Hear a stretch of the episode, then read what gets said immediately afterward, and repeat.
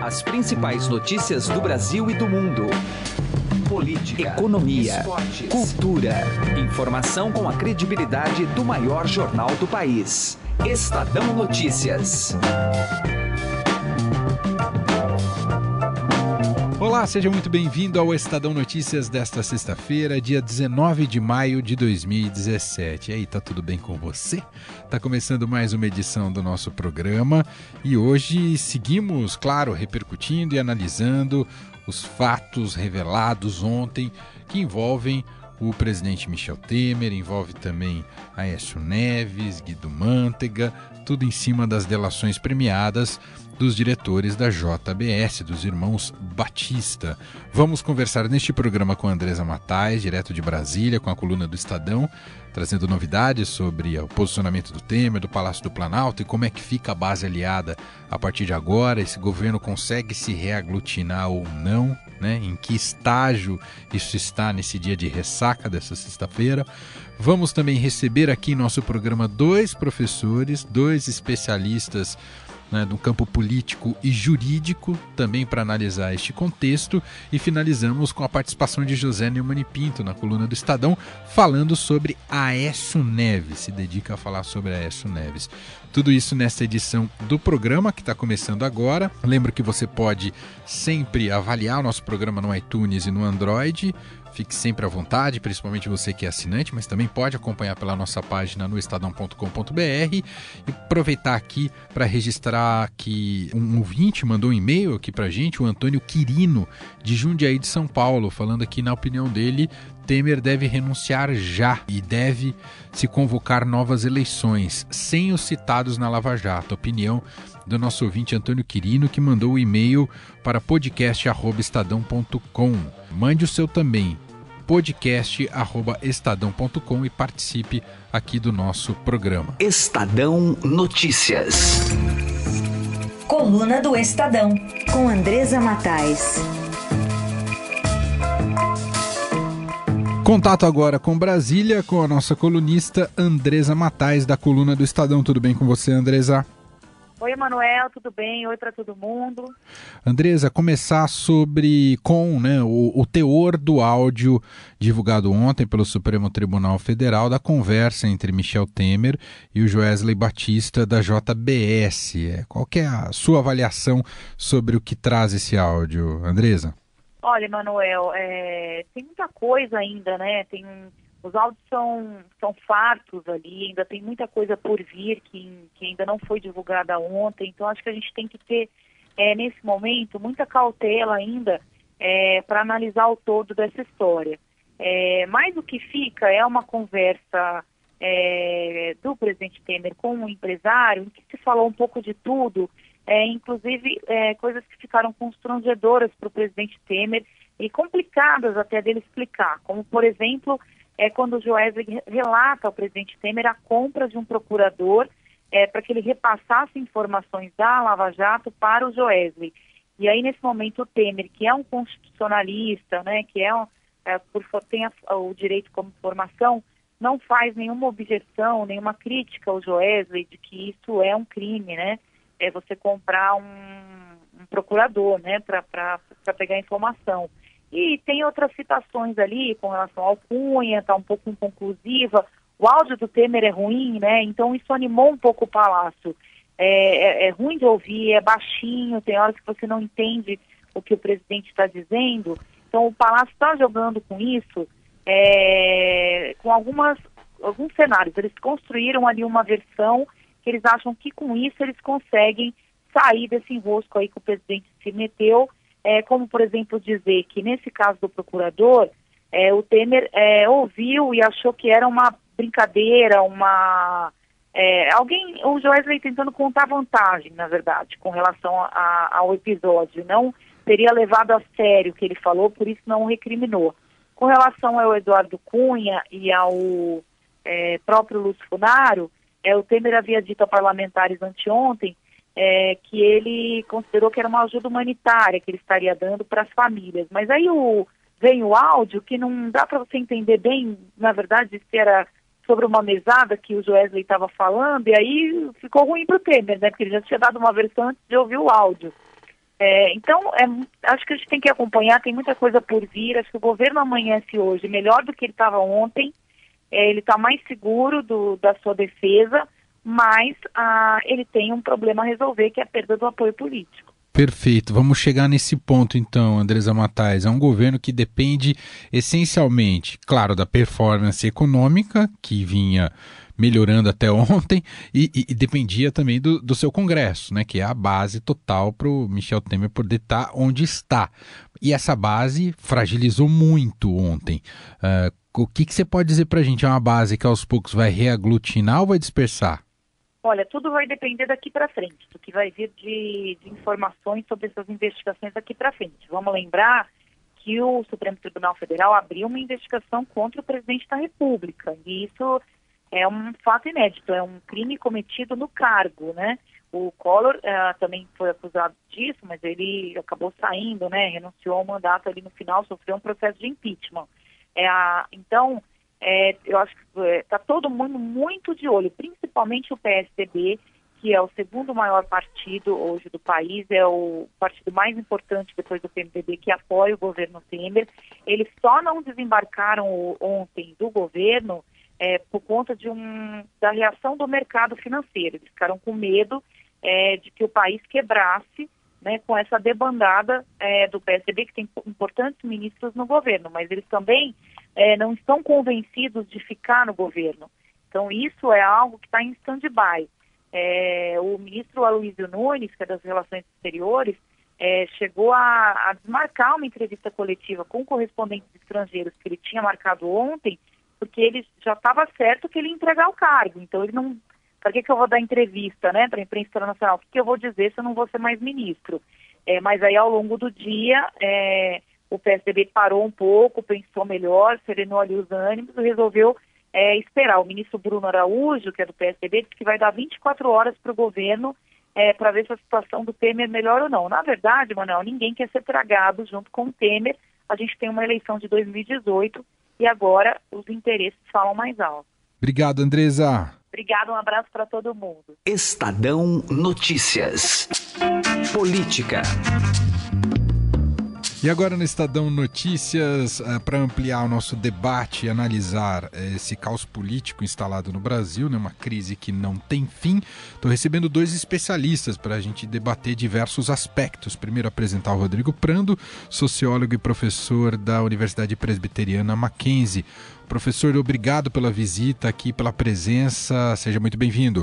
Muito obrigado, é um prazer, Emanuel Bonfim, falar contigo novamente, dessa vez aqui presencialmente. Perfeito. E também estou recebendo o Luiz Felipe Panelli, advogado, especialista em direito constitucional e pesquisador da Fundação Escola de Sociologia e Política de São Paulo. Professor Luiz, seja bem-vindo aqui ao Estadão. Obrigado pela visita. Eu que agradeço pelo convite. Bom, começar aqui do começo, né? Temos um governo que se estabeleceu após uh, o impeachment da presidente Dilma Rousseff, um governo sem aprovação popular, né? Muito impopular, mas dependendo muito do Congresso para uh, colocar em prática o seu conteúdo programático, aquilo que ele tinha desenhado, principalmente do ponto de vista econômico. Por que, que ele é abalado tão facilmente nesse momento? Qual é a avaliação inicial que vocês fazem? Se me permite, né, pegar esse aspecto político mais geral, é, eu defendo ainda uma tese que eu tenho advogado escrito há um tempo que o governo Temer é péssimo, ele é ruim, tão ruim quanto Dilma, com a diferença que é um governo. Dilma já não tinha um governo. Aliás, no segundo mandato, o presidente Dilma não governou. Não é? O Brasil ficou de 2014 após as eleições, as mais acirradas na história republicana brasileira, que se tem notícia, até o momento do impeachment da presidente Dilma Rousseff em compasso de espera. O que o Temer conseguiu fazer, inclusive durante o processo de impeachment e logo depois, foi costurar uma base aliada que, mesmo com a popularidade tão baixa, com o governo com uma avaliação tão ruim, ter conseguido colocar algumas uh, reformas em pauta, algumas aprovadas, outras em tramitação, mas inclusive anunciava é, nesses dias, um ano de governo dele, a melhoria do quadro, né? enfim, provavelmente o Brasil poderia estar saindo da recessão, que já se prolonga há um tempo, criando postos de emprego, inflação controlada, risco Brasil caindo, juros também é, é, caindo, enfim, um cenário que, se não é o dos melhores, começava a vislumbrar. E agora não é uma nova crise, né? Penso eu que é uma continuidade de algo que vem acontecendo. Parece que essa chapa não tinha como dar certo. Parece que não vai completar quatro anos, nem juntos nem separados, porque Dilma foi um ano e oito meses e Temer é capaz de ficar nesse primeiro ano mesmo, né? Sua avaliação inicial, professor Luiz Felipe? Então, eu concordo com, com, com tudo que o professor disse e eu acho assim, uh, todo o, o governo é, feito por um vice que assume o poder, claro, ele é legítimo do ponto de vista constitucional, mas do ponto de vista político é sempre uma situação difícil, tá? E ele já, já entra num Brasil que estava altamente polarizado, fragmentado, etc, etc. Como ele é um político profissional, foi presidente da Câmara, tinha um certo prestígio no meio político, ele consegue costurar uma base de apoio no Congresso que até agora uh, uh, vem dando apoio necessário para que ele governe, coisa que a Dilma Rousseff, por exemplo, não, não tinha. Ela vivia as turras com o Congresso Nacional. Só que não vamos esquecer que é um Congresso fragmentado, né, é, é formado por diversos partidos, a enorme maioria deles as tais das legendas de aluguel, um Congresso com uma moral muito baixa perante a população, envolto em uma série de, de questões éticas das mais graves, etc, etc. E como o professor bem falou, o Temer é um líder impopular, né? Uh, uh, vem apanhando muito nas pesquisas de opinião, etc, uh, etc, etc. Bom, quando surge uh, um problema como esse, que é visto como um problema grave, essa base do Congresso rapidamente larga ele. Ela, ela deixa de ser uma base de sustentação. Tanto assim que vários partidos uh, anunciaram né, a intenção de deixar o governo, etc., uh, e colocam ele numa posição de extrema fragilidade. Ele, ainda com uma habilidade política e com o que resta de prestígio, consegue evitar a renúncia mas a situação fica difícil. Sua avaliação inicial, professor, pelo lastro jurídico, já é possível dizer algo sobre se Temer se sustenta por esse lastro? Claro que do lado político claro, ele está buscando exato. ali se agarrar em alguma coisa, mas juridicamente já dá para dizer algo, professor? Veja, ele ainda é o presidente constitucional do Brasil, agora é, pelo pouco que eu ouvi desses áudios, eu acho que a situação dele complica, porque no mínimo ele sabia que algum ilícito estava sendo cometido. Pode ser que ele não estivesse realmente comprando o silêncio de alguém, eu não sei, tá? Mas parece, pelo pouco que eu vi, que ele sabia que algo de estranho estava ocorrendo. E aí uh, a lei é muito clara. Ele tem a obrigação, o dever de tomar todas as atitudes cabíveis.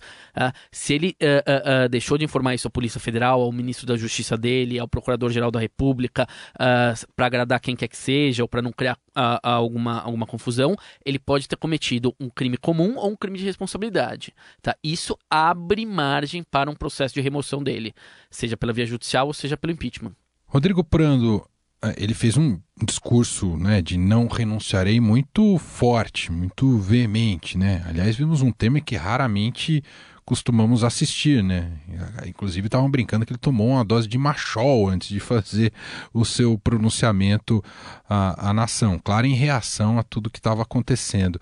De qualquer maneira, é difícil encontrar alguém que banque o Temer neste momento. É, é só a questão uh, de timing para ele? Ele deve optar pelo caminho da renúncia ou é difícil fazer uma avaliação nesse momento? Ou ele vai encarar a TSE, vai encarar o processo de impeachment?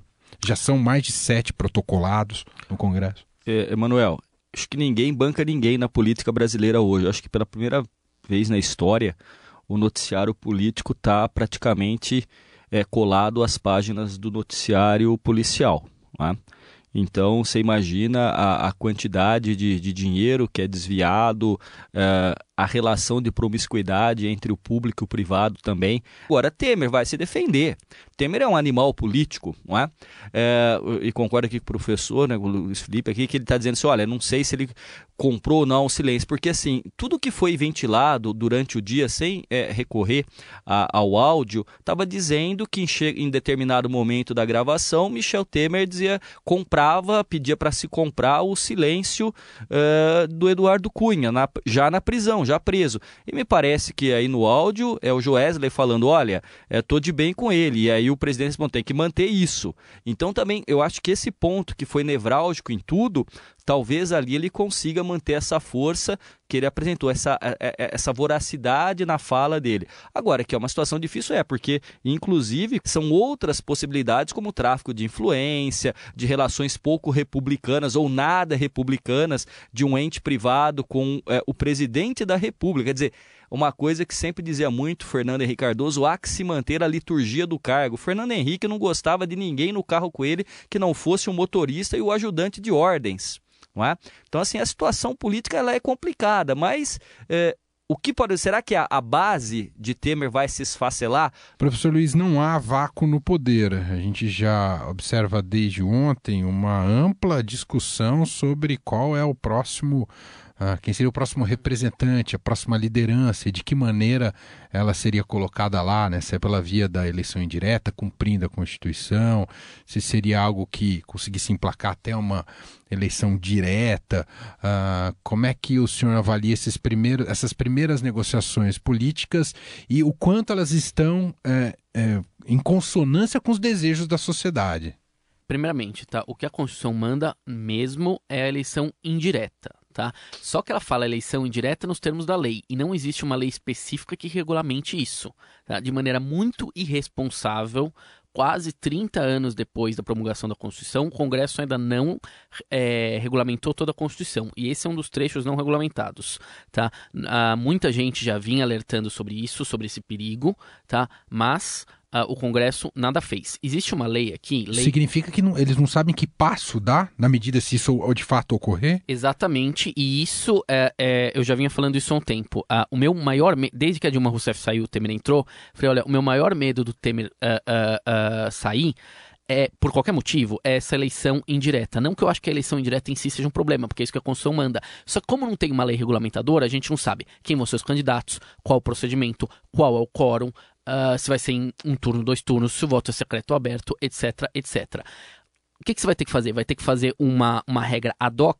Isso é extremamente autoritário, tá? Você fazer uma regra para uma situação específica, tá? Isso vai contra a própria ideia do Estado de Direito e do próprio direito eleitoral. Tem uma lei aqui, Lei 4321 de 64, que fala uh, uh, uh, de eleição indireta no Congresso, mas foi a lei da ditadura, tá? Totalmente inadequada uh, para a Constituição de 88. Tá? Falei que, que usaram para eleger o Castelo Branco. Uh, uh, totalmente inadequada. Fala em voto secreto, uma, vo uma votação num ritmo acelerado. enfim, eu acho que o Congresso foi enormemente irresponsável em não ter regulamentado a eleição direta. Mas o fato é. A resposta constitucional, quer nós gostemos ou não, é a eleição uh, indireta. E quando a gente está falando em Constituição, a gente tem que saber que nem sempre a gente vai gostar da resposta constitucional, mas a gente tem que respeitar. É, é como eu sempre falo, não dá para você brincar de Estado democrático de direito. Ou você aceita todas as regras ou não. Vai, é um péssimo exemplo, mas é a mesma coisa quando um, um bandido uh, uh, te assalta, você está com muita raiva. Você fala, bom, e agora? Ele vai ser preso? Ele vai ter todos os recursos? Ele vai ter direito à liberdade provisória? Vai, vai, porque é o preço que a gente paga uh, uh, para viver numa democracia. Às vezes incomoda, mas nós temos que pagar esse preço se a gente quer, quer viver num Estado constitucional, num Estado democrático de direito. Professor Luiz Felipe, até dentro da sua área, é, muita gente tem clamado e achado que a solução para esse momento até com a possibilidade da chapa ser caçada ou que o Temer saia de alguma maneira, que o judiciário deveria vir e tomar conta do país uhum. até a, a, próxima eleição. Tem se falado, inclusive, muito no nome da presidente do Supremo Tribunal Federal, Carmen Lúcia, como essa figura. É, o quanto isso é positivo ou negativo? O quanto essa saída pode ser boa ou ruim, professor? Não, eu acho muito negativo, tá? Primeira coisa, tá? Uh, a Constituição e o nosso modelo constitucional é um modelo estruturado em torno de três poderes e nenhum está superior ao outro. Quando um dos poderes começa a, a, a tomar as funções do outro, isso é sempre, sempre muito ruim, tá? Eu não gosto de nenhum ator político com poder excessivo tá? Eu sou daqueles que acham que o poder tende a corromper, tá? Então eu não gosto de um executivo superpoderoso, um legislativo superpoderoso, muito menos um judiciário superpoderoso, tá? Juízes também podem ser bem opressores quando eles querem. Eles Uh, o Supremo Tribunal Federal tem muita legitimidade. Tem gente que fala, ah, o Supremo não é eleito. Não, não é eleito porque a Constituição não manda ser eleito. Só que a Constituição também não manda que ele governe. Tá?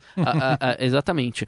e você pode ser um, um, jurista brilhante, apto a, a estar na mais alta corte do país, a resolver diversos processos complexos isso não quer dizer que você sabe administrar um país, tá? que é uma tarefa completamente diferente, e nem participar de um debate legislativo. Me assusta muito o fato de o Supremo Tribunal Federal ter se tornado nos últimos anos a principal seara política do país. Isso muito me assusta. Eu sei por que isso aconteceu.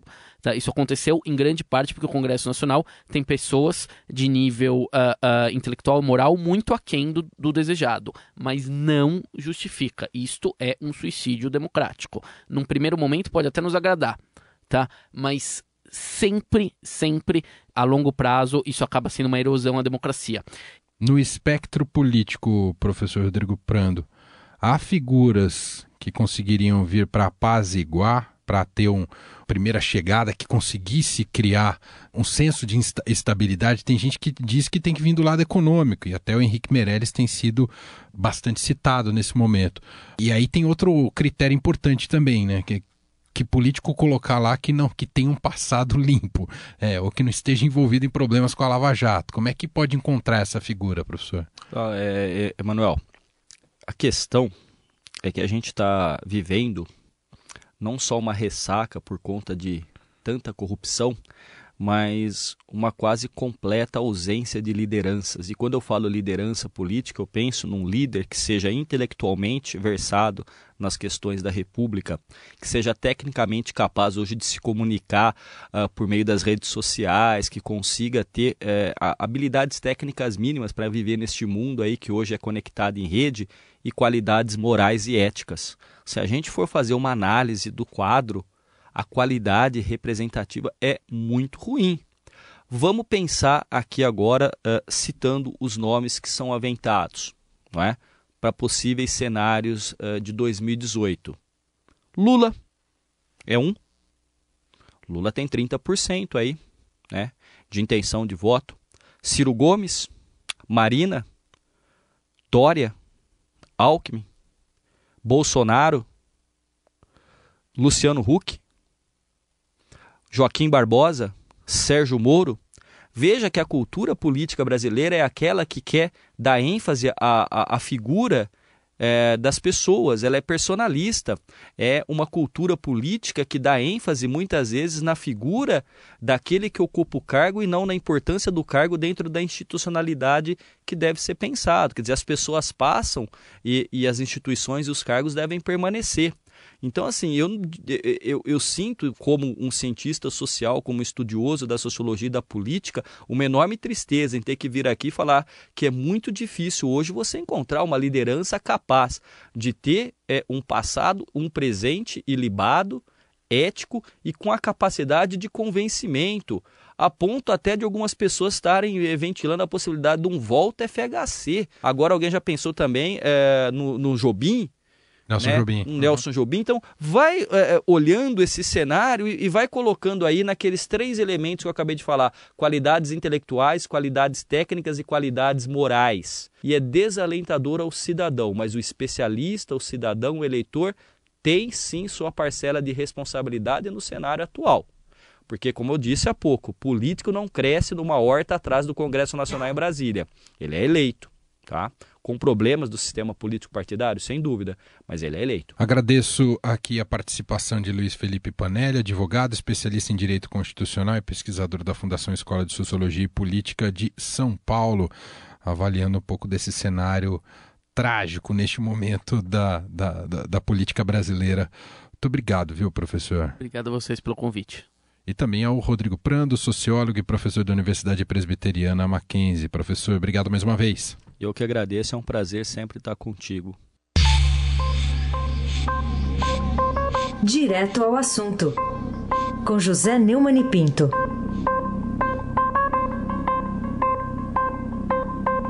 Pois é, o Brasil inteiro está discutindo, óbvio, o futuro depois da possibilidade de um desfecho esperado, mas de qualquer maneira é, duro de aguentar, que é o fim do governo e a procura para um novo chefe de governo. Mas eu gostaria de lhe propor aqui agora uma reflexão a respeito do papel de Aécio Neves nisso aí. Ao pedir uma propina para pagar o advogado, ele fechou o ciclo. Ele pediu propina, segundo é acusado na Lava Jato, para campanha. Pediu propina na condição do legislador. E ao ser flagrado e processado, pede propina para pagar o advogado. Quer dizer, o político brasileiro quer tudo na mão, de mão beijada. Isso, essa é, é, é, é uma das evidências. Né? A outra evidência é a seguinte: o Aécio é de uma família é, de muita tradição em São João Del Rei. O avô dele, Tancredo Neves, é, foi da democracia de 46, ligado a Getúlio Vargas, é, e foi o presidente que foi a esperança nacional. E o próprio Aécio foi a esperança de metade dos brasileiros que não aguentava mais o PT de Lula e Dilma no poder. O que, que ele fez com essa esperança? Ele rasgou e jogou no lixo. Esse é um símbolo duro de você suportar no Brasil. É o completo abandono da possibilidade de vir a ter alguma esperança em alguém ou em algum projeto político. A verdadeira decomposição da família Neves, tanto na pessoa do Aécio quanto de sua irmã Andréia, que era uma neta muito favorita do Tancredo, não apenas mexe com uma tradição é, da política mineira e brasileira, mas também ela é a evidência da destruição da esperança. José Neumann e Pinto, direto ao assunto. Estadão Notícias desta sexta-feira, dia 19 de maio de 2017, fica por aqui. Teve apresentação minha, Emanuel Bonfim, produção de Diego Carvalho, montagem de Nelson Volter. O diretor de jornalismo do Grupo Estado é João Fábio Caminoto. Uma ótima sexta-feira para você. Continue acompanhando toda a cobertura da crise política em nosso portal estadão.com.br e, claro, também em nossa produção de podcasts. Um abraço para você, bom fim de semana, até mais. Estadão Notícias.